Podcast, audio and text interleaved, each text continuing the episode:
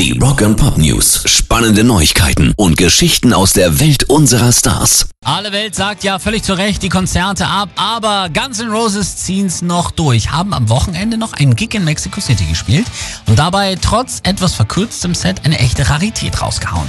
Zum ersten Mal seit 27 Jahren spielten sie So Fine von Use Your Illusion 2.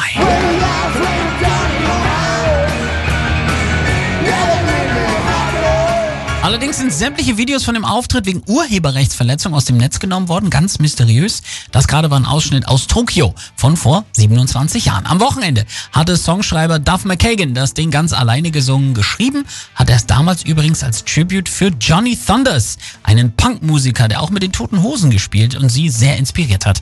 Er starb 1991 an den Folgen seiner Heroinabhängigkeit.